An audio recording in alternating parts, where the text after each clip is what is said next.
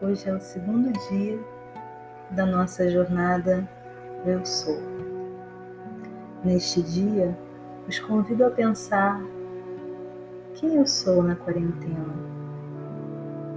Para iniciarmos nosso momento de meditação, peço que você fique numa posição confortável, em local em que você não seja interrompido ou interrompida, de preferência, sente-se ou deite-se com a coluna ereta.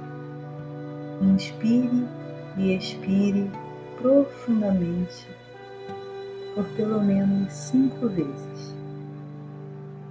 Vamos começar?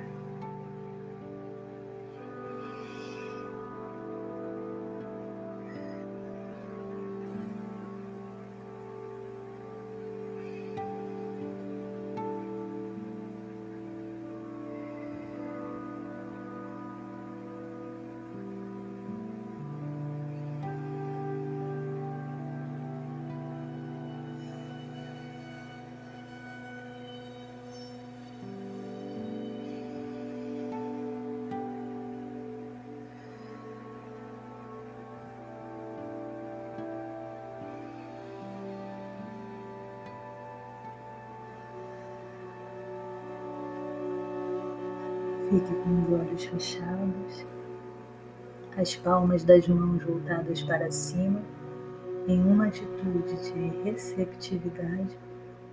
E à medida que você inspira e expira, vai se conectando com seu corpo, com seu coração, em como você está se sentindo hoje, aqui e agora. Hoje iremos refletir sobre como este momento de quarentena está nos afetando internamente. No poema da quarentena, de Ian Vargas, algumas possibilidades, dentre tantas outras que cada um vive nesse momento de sagrada e necessária pausa.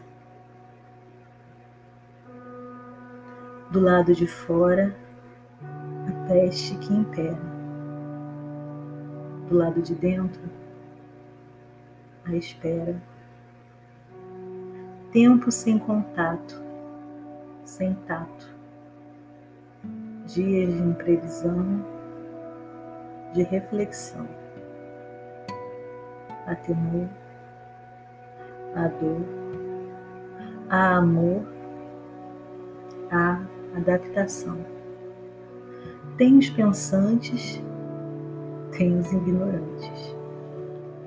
Os que lutam nos hospitais, nos leitos limitados, médicos, enfermeiros e doentes afetados.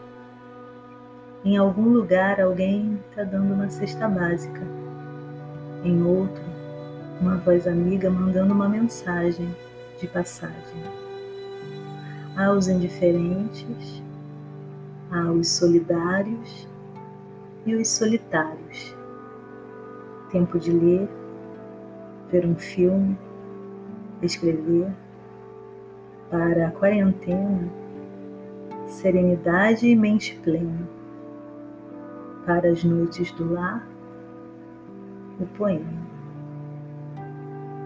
A nossa frase no dia de hoje é: Nada é por acaso Estamos juntos e juntas?